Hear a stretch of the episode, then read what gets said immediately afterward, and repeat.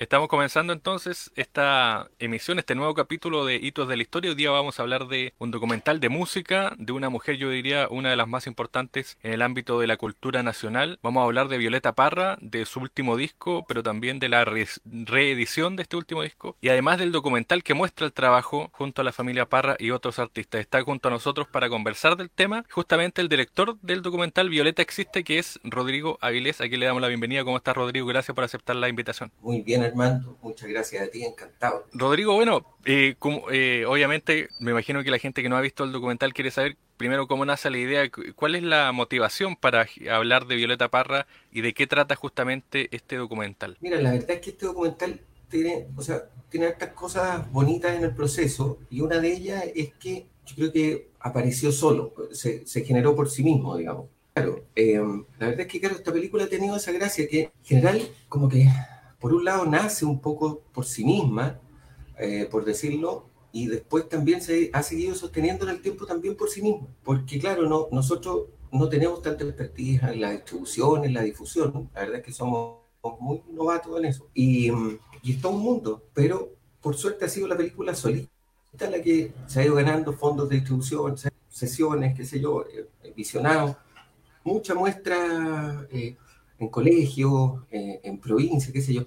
Pero bueno, nace a partir de una invitación que me hace la productora del proyecto, que es la Paloma Sánchez. Ella estaba trabajando en lo de la regrabación del disco con Angelito Parra, con la Javi, con eh, su papá, con papá Parra, em, y me invitan justamente a registrar lo que estaba pasando porque en ese minuto, claro, estaban postulando para tratar de desarrollar un proyecto documental serio, qué sé yo, pero la verdad es que nunca ganamos ninguno de los fondos. Entonces lo único que teníamos era como un poquito de plata para registrar, para filmar lo que estaba pasando. Y, y cuando empezamos, eh, claro que, que, por un lado es una pega que a mí me toca mucho hacer, yo trabajo en la música toda la vida, o sea, filmo películas y cosas, pero la música es como donde voy a oxigenarme en general.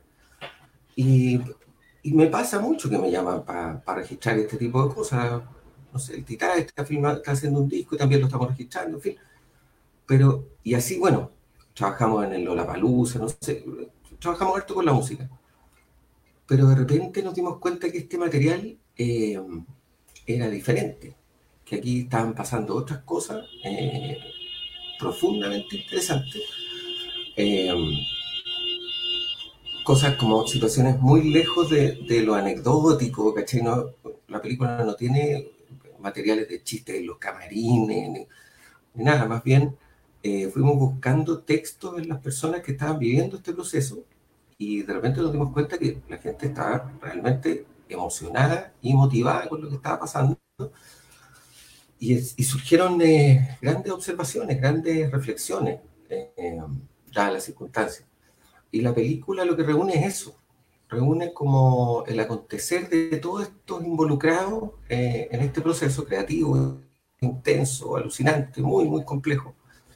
Em, más que otra cosa, eh, más, que, más que anécdotas o detalles. De hecho, es una película que no tiene mucho como, como, como marco, como, como decirlo, como, como, como como que no está instalada en una época, no, no hay muchas fechas ni muchas explicaciones, eh, sino que más bien es una película que ocurre como adentro de la pecera, adentro de esa pecera que estaban viviendo todos estos músicos tratando de regrabar este disco que es infinitamente complejo y profundo. Y claro, y es como una fogata ese disco, ¿no? Entonces, al acercarse la gente incluso se quema. Eh, eh, entonces, claro, esta película lo que cuenta es eso, es como aproximarse a la obra de un artista gigante como es la Violeta. Y esa fue una de las premisas que nos dimos cuenta que queríamos eh, contar con la película. Nos dimos cuenta que teníamos el material suficiente para explicarle a la gente el tamaño y el valor de la obra de la Violeta y lo que significa. Em, y por eso su nombre Violeta existe, porque este mismo proyecto de los chiquillos, del Ángel y la Javi, es justamente que Violeta vuelva a existir, que este repertorio no quede abandonado detrás de toda la música urbana, que, o lo que sea, con todo respeto, digamos, pero, pero claro, le toca lucha, dura la lucha a la música de la Violeta hoy por hoy. Entonces este disco tenía esa intención, que efectivamente traspasara a las nuevas generaciones eh, todo este repertorio alucinante, digamos. por eso se incluyen artistas más contemporáneos como Alex Advanter, el Alvarito López, qué sé yo, eh, bueno, eh, y otro montón de músicos también jóvenes muy, muy potentes. Em, y en eso, claro, el disco lo logra, hace el traslado, pero parece que cuando sale la película, efectivamente, como que el circuito se completa, porque, em, porque claro, la película llama la atención en paralelo al disco, y juntitos ahora, efectivamente parece que hemos logrado seguir eh, repartiendo la obra de la Violeta y confirmando que existe. Claro, lo, que me pasó a mí viendo el documental finalmente, porque el, disco salió, salió antes, pero claro, lo que dices tú, que hace, hace el cierre justamente porque uno ve el proceso, pero también ve a las figuras que están ahí grabando esto. Esto decía Alex Advanter. Está también eh, en vida Ángel Parra padre. También estuvieron ah. grabando con él. Exactamente. De hecho, lo que está en el documental es efectivamente la última vez que él estuvo en un estudio filmando eh, grabando música y la entrevista es la última entrevista de su vida.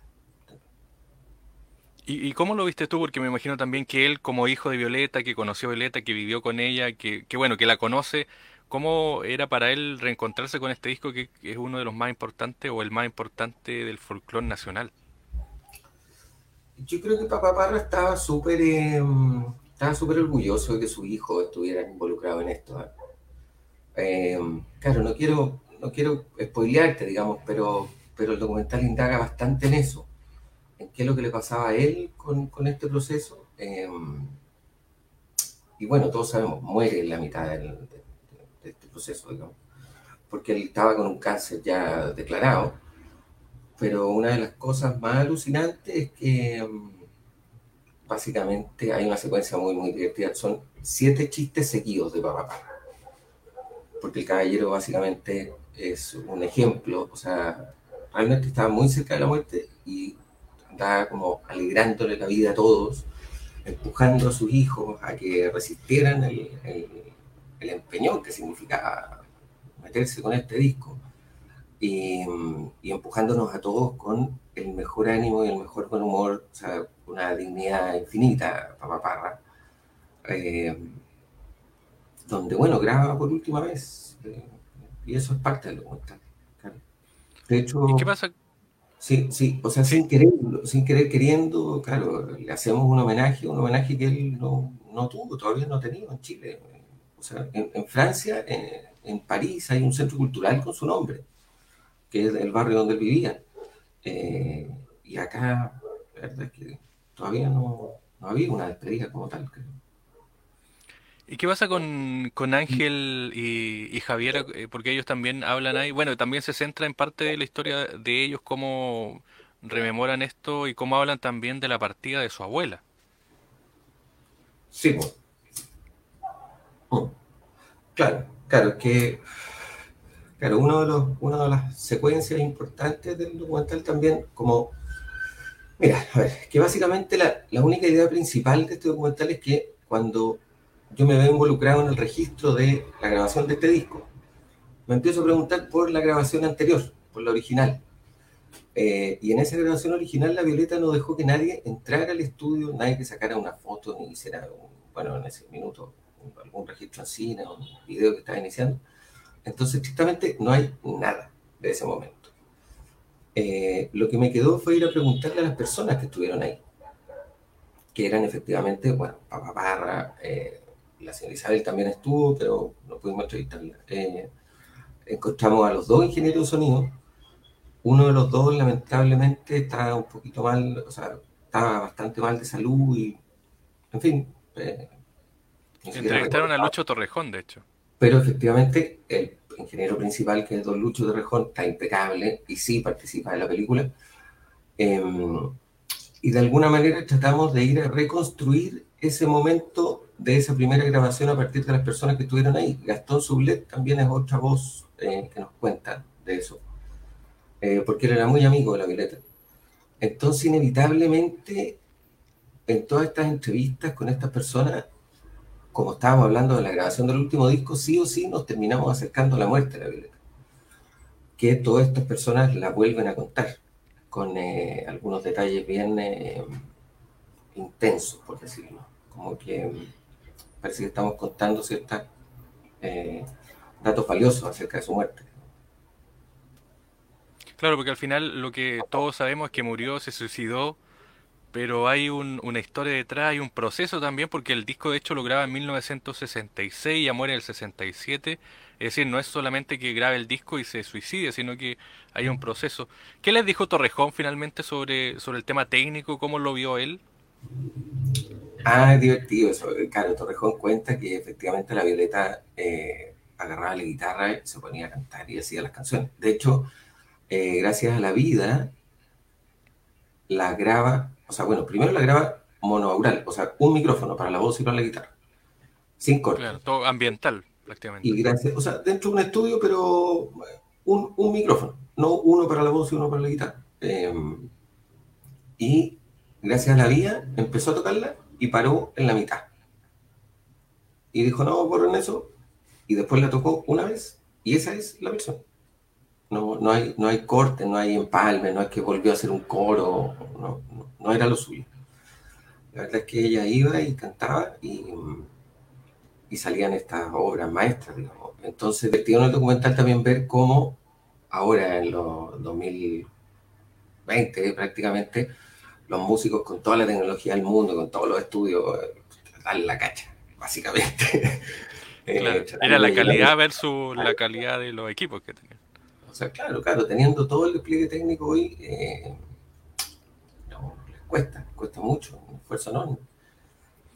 ¿Y, quién más, quién más eh, estaba ahí en el disco? Porque hay algunas que aparece cantando con un hombre, no, sé si es Zapicán o alguien, no sé si tienen esos datos, ¿quién más pudo ayudarlo?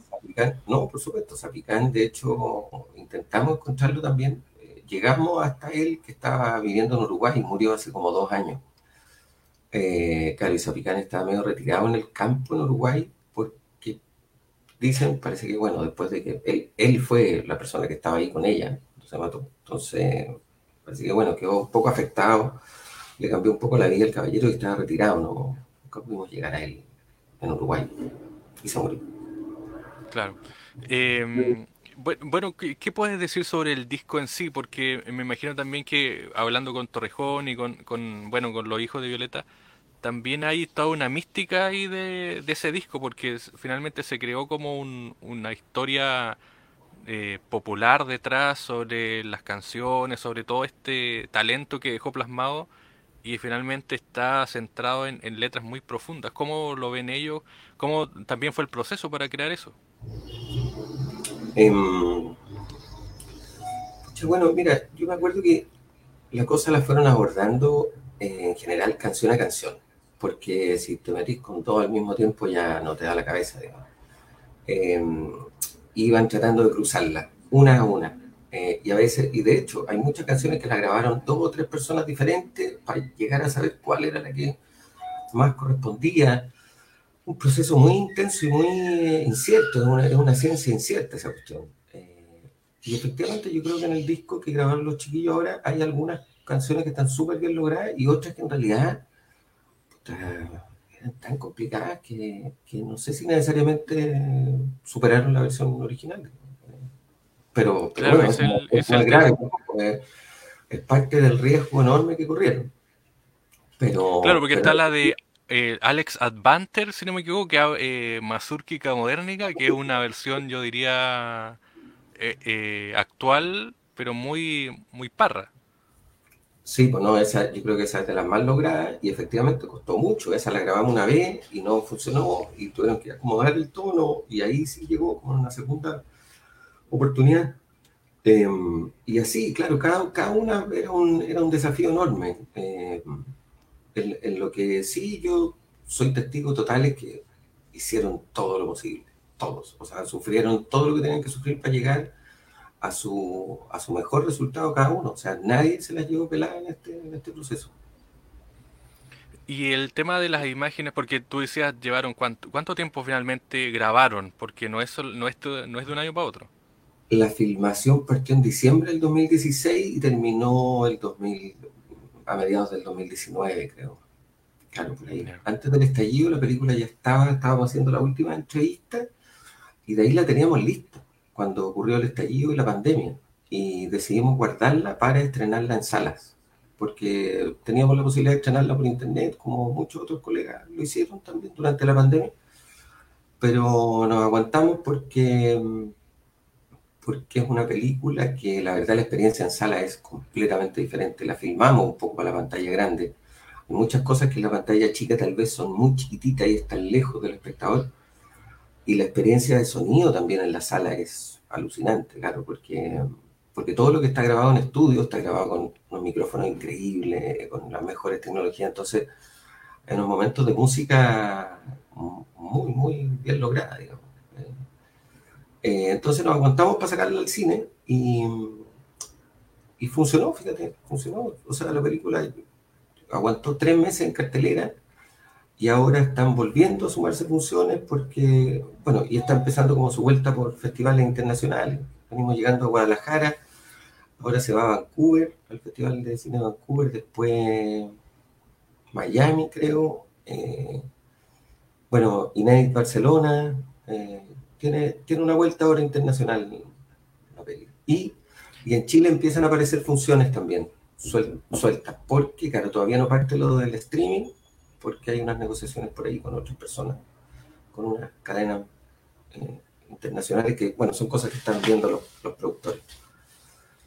Eh, eh, es Mejor Documental Nacional Inédit Chile. ¿quién, organiza eso? El Festival Inédit es un festival internacional grandote que es como Alemania, Brasil, España, Chile. Creo que tiene esas cuatro sedes.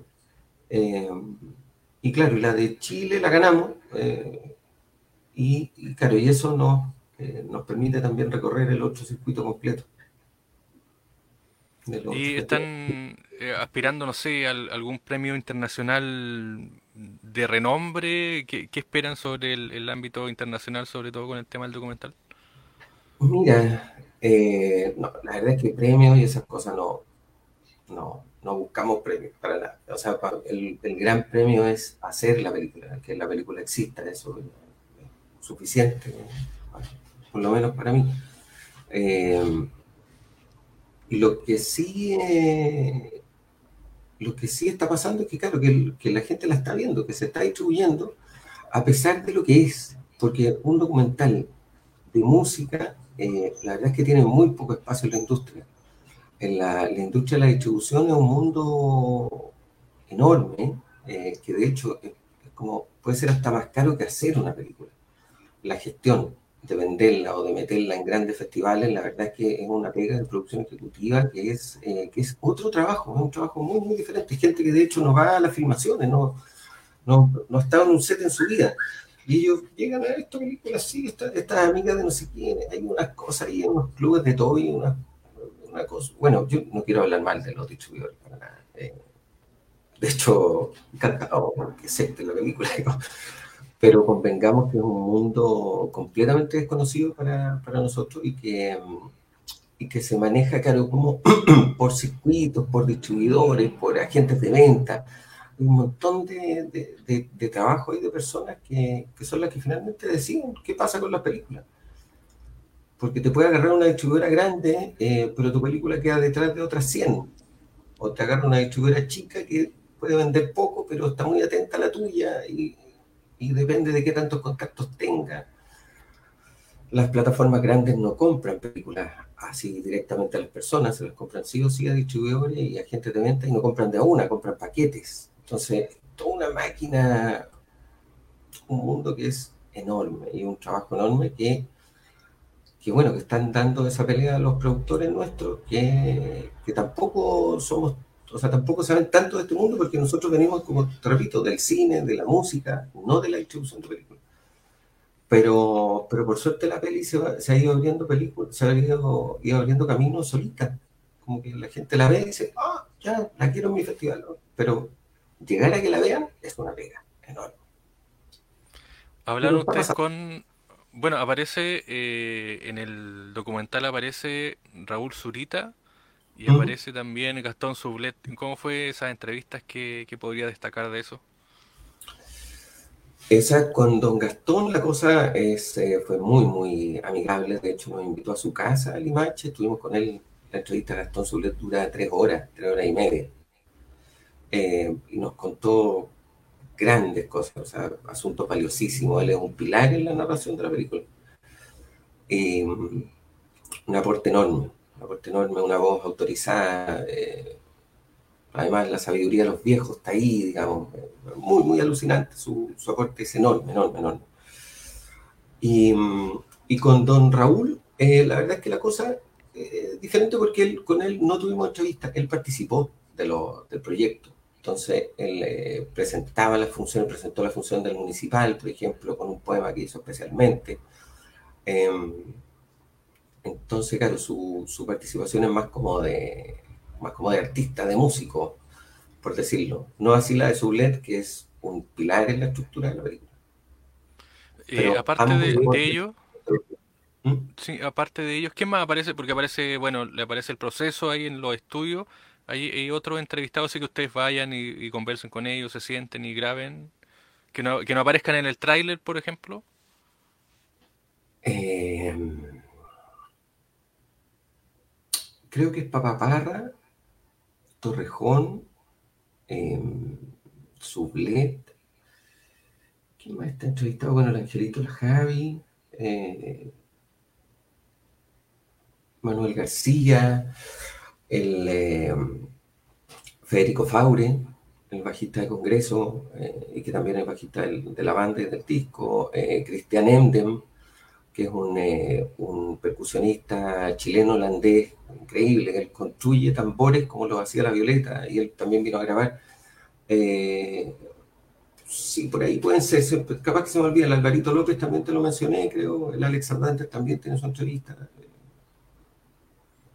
Eh, ¿Y cómo fue el proceso técnico? Eh, ¿Tuvieron que eh, pedir el, audio en el estudio o ustedes fueron y se conectaron a, la mesa del estudio? ¿Cómo fue ese tema técnico ahí? mira, o sea, lo que pasa es que éramos todos parte del proceso, digamos. Entonces, el, ingeniero de sonido, que es Leo Cáceres, que es otro talentosísimo, el ingeniero de los Jaiba, un tipo así bacán, genial. Em, entonces, la verdad es que conectamos un disco y bajamos las pistas, digamos, no, o sea, de hecho creo que yo tengo el respaldo de todo eso.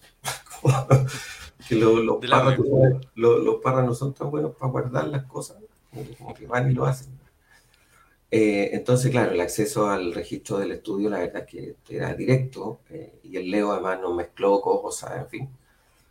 Y en paralelo, en la cámara, eh, la película está hecha entera con un solo lente que es un 32 milímetros, y con un solo micrófono puesto encima del LED.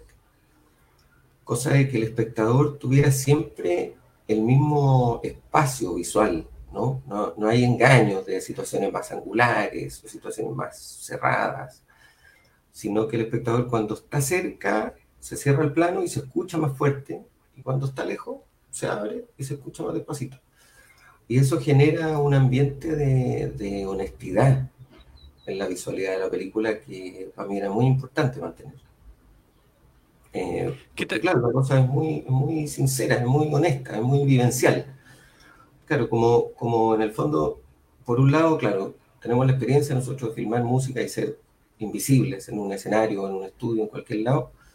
A eso se le suma que con estas personas tenemos muchos años trabajando y mucha confianza, entonces realmente podíamos ser medios invisibles o visibles, estando ahí Da lo mismo que la cámara estuviera filmando, para ellos. Entonces, es muy honesto todo lo que ocurre.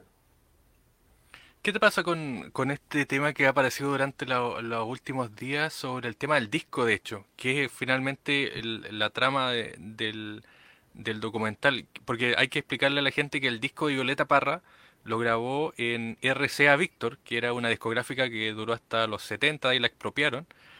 Y el máster, o sea, la cinta, porque lo grabó en cinta Violeta, finalmente lo vendieron a otra persona, no es propiedad de la familia, o sea, es propiedad de la familia Parra y todo un tema ahí. ¿Cómo, cómo lo ves tú? ¿Cuál es tu percepción del tema? Eh, em, a ver, lo primero que hay que aclarar es que los derechos autorales sobre una obra son intransferibles. No existe la figura legal de que si yo hago una canción y la hice yo, le pueda pasar a otra persona la autoría de eso. No se puede, es innegable. Lo que sí eh, ocurre en la figura legal, digamos, y económica, que tiene que ver con la distribución y venta de los discos y de la música, es que quien tiene el máster es el dueño de esos derechos de reproducción. Y es quien cobra y decide si se reproducen o no. Independiente que el autor sea otra persona. Eh, se, o sea, ah, bueno, se supone que ese tipo de cosas se acuerdan entre productores y autores y si es que se distribuye, le llega algo a alguien, qué sé yo. Pero en este caso la apropiación de la cinta fue porque este señor le compró a un interventor de los militares eh, una pieza llena de máster, eh, donde había, ahí está el primer disco de Yapu, hay unos discos de los Jaiba, hay unos discos de Silvio Rodríguez, en fin. Y él se queda como dueño de todas estas cosas. Pero básicamente esta persona está muy asociada al gobierno de Pinochet, digamos, por ahí están sus amistades y por ahí consiguió comprar estas cosas. Y yo creo que para ellos representan una suerte de trofeo de guerra, ¿no? Como tener un objeto muy valioso de, otras personas. ¿eh? Algo más bien simbólico porque, bueno, y, también de beneficio económico, porque el caballero lleva todos estos años... Eh, recibiendo la plata de cada vez que se reproducen las canciones. Eh, y además no permitiendo que se usen en ninguna cosa, digamos, no, no él, no autoriza que se usen en, obras de teatro, en películas, whatever. Eh, de hecho, la fundación y la familia lo ha demandado varias veces eh, y todos los juicios sale, sale perdiendo, o sea, sale culpable y está, y está condenado a pagar, eh, creo que hay una, una juicio, son como 120 millones que tiene que devolver, el otro son como de 40, no sé, o sea, porque es real que el caballero ha profitado con algo que en rigor no estamos todos de acuerdo que no le pertenece, a pesar de que los papeles digan lo contrario, pero bueno. Em, en Argentina pasó lo mismo, en Argentina, en, la dictadura, eh, también se robaron unos discos de Charlie García, el Clips Moderno, uno de Cerú eh, León Gieco, Mercedes Sosa. Y cuando vuelve la democracia, una, figura igual. Había un pelotudo amigo de los hijos que se queda con las cosas. Y el gobierno argentino va y le dice, eh, mire señor, aquí hay un millón de pesos para que le compremos todo o le quemamos la casa. Porque esto no es suyo y no le corresponde y vamos a venir con todo encima de usted, entonces mejor acepte y se lo compramos. Y, y el argentino, que no era nada de hueón, le entregó de vuelta al Estado argentino las cosas, no a los músicos, porque el Estado lo recupera. La, la diferencia que, que yo por ahí también tengo mi observación, porque creo que el patrimonio cultural de Chile debería estar en manos del Estado, del Estado chileno no necesariamente de, otras personas.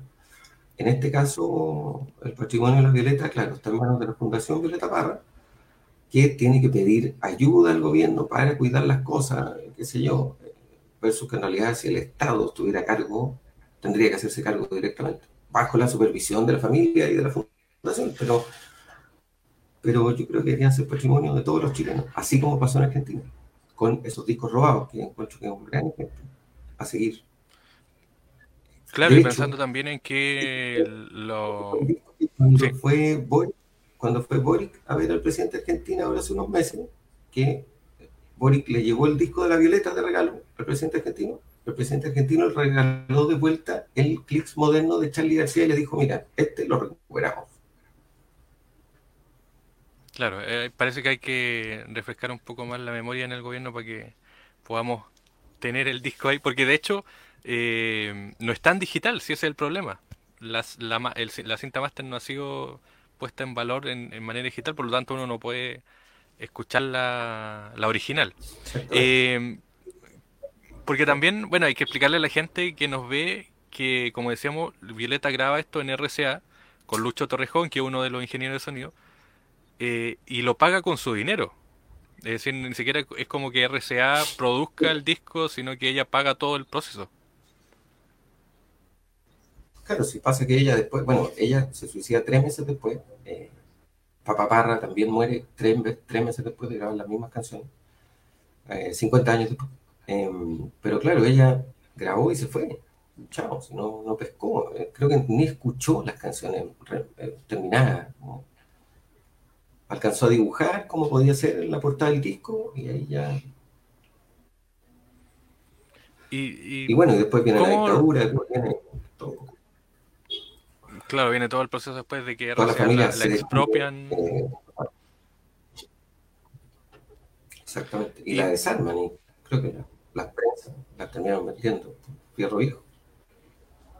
Claro, sí, pues de hecho eh, eh RCA pasa a ser IRT y eso finalmente pasa a ser parte de, del Estado chileno que después se vende a través de, como decías tú, de, otra persona. ¿Qué te pasa a ti en síntesis con, este documental? ¿Qué es lo que finalmente te queda así como el limpio de decir, mira, este es el punto central de, esta obra? ¿Qué te pasa también con Violeta? ¿Cómo te acercas a ella? Eh, yo creo que mm, yo creo que la cumbre de este documental está está porque bueno está claro en el, en el cierre de los conflictos porque básicamente la estructura es que van sumándose conflictos a los protagonistas de hecho es una estructura súper eh, shakespeariana digamos como y una de las cosas que ha sido bueno porque cuando la hemos mostrado en otro, a otros públicos, eh, en México, en Estados Unidos, hubo una muestra en el Museo de los Grammy también, gente que en realidad tal vez no sabe mucho de la Violeta ni del Angelito de la Javi, eh, logran tomarle cariño a estos personajes que se están enfrentando a esta cuestión y empiezan a sumarse los conflictos. Que, está, que está, el disco está robado, que es muy difícil grabarlo, que la Violeta se muere, que bueno, empiezan a pasar cosas y efectivamente la, el último problema que tienen yo diría que es el eh, momento más eh, potente de la película. Eh, que para que les voy a spoilear, digamos. Pero, pero claro, hay un momento muy, muy valioso que es, de hecho, Gracias a la vida es la única canción que está dos veces en la película. Y es porque, mm, claro, esa segunda vez es muy valiosa, digamos. El resto, y tampoco está completa, no, no hay canciones completas en la película nunca, eh, porque vamos en el fondo ocupando estrofas de las canciones que van diciendo que van coincidiendo con este relato coral que van haciendo las personas. Porque, claro, yo, yo me acuerdo que lo que más buscaba mientras estaba filmando eran palabras, palabras de todo el mundo, porque música iba a haber, Música, música seguro íbamos a tener, lo que faltaba eran las palabras. Y resulta que esta película al final se construye con palabras, son personas que van reflexionando y armando esta historia y entre medio vamos encontrando estrofas de canciones que justamente apoyan y como acuñan ese tipo de cosas. Em, entonces, claro, yo diría que esa segunda parte de Gracias a la Vida final eh, es clave. Ahí, sí, ahí se cierra un poco la película. Rodrigo, y, bueno, eh, ¿Cuándo se va a poder ver online? ¿Dónde se puede ver en Chile? ¿Cómo es el proceso para que poder difundirla? Mm. Pucha, no tengo la respuesta, lamentablemente. Eh, sé que hay unas funciones ahora en el sur, en el norte. Eh, sé que están en plenas gestiones para salir a las plataformas digitales aquí afuera, eh, en esta, o sea, América, Europa, todo eso está pasando y está en manos de las personas que, ven esos temas, porque también tiene que ver con, que para, ir a ciertos festivales no podía haber estrenado todavía, es como eso que te contaba de la distribución, que es de verdad un mundo incierto y desconocido. Claro, un mundo propio. Todo, claro, y todo, bueno, entonces, lamentablemente no tengo una fecha para decir cuándo va a estar eh, digital. Sí, sé que vienen funciones, eh, siguen las funciones eh, presenciales, pero lo más probable es que de aquí a fin de año esté ya, porque creo que lo último es Barcelona, que es como en noviembre, hasta ahora. entonces, de ahí para adelante ya debería estar libre. Y por último, ¿qué te parece todo el tema del documental? Se, habló, se ha venido hablando muy bien de Chile con el tema de, bueno, de los que son nominados los Oscars, pero que también hay un proceso en Chile que, que genera muy buen material audiovisual. ¿Cómo te sientes también siendo parte de eso? ¿Y qué es lo que esperas también del, de Chile, de este nuevo Chile que eh, tiene que tener también mejor, mejor y mayor contenido audiovisual? Mm, em, sí, pues este país tiene, tiene el mejor documentalista, diría, de Latinoamérica, que es Ignacio Agüero. Eh, tiene al Pato también, otro gran documentalista. Eh, y por otro lado tiene una explosión enorme de la ficción, como que la todo, todo este nuevo cine que surgió en los 90, qué sé yo, que, donde termina el Zebra, el Lelio ganando su Oscar, digamos, estamos hablando de esa generación, que en los 90, ¿te acuerdas que el cine se pega una explotada y aparece el Matías Vice, o sea, eh, Matías Cruz con los prisioneros, no sé, un montón de eh, colegas directores que grandes, grandes directores que aparecieron. Eh, eh, se me olvidan varios. La Mariali, ¿cachai? Eh,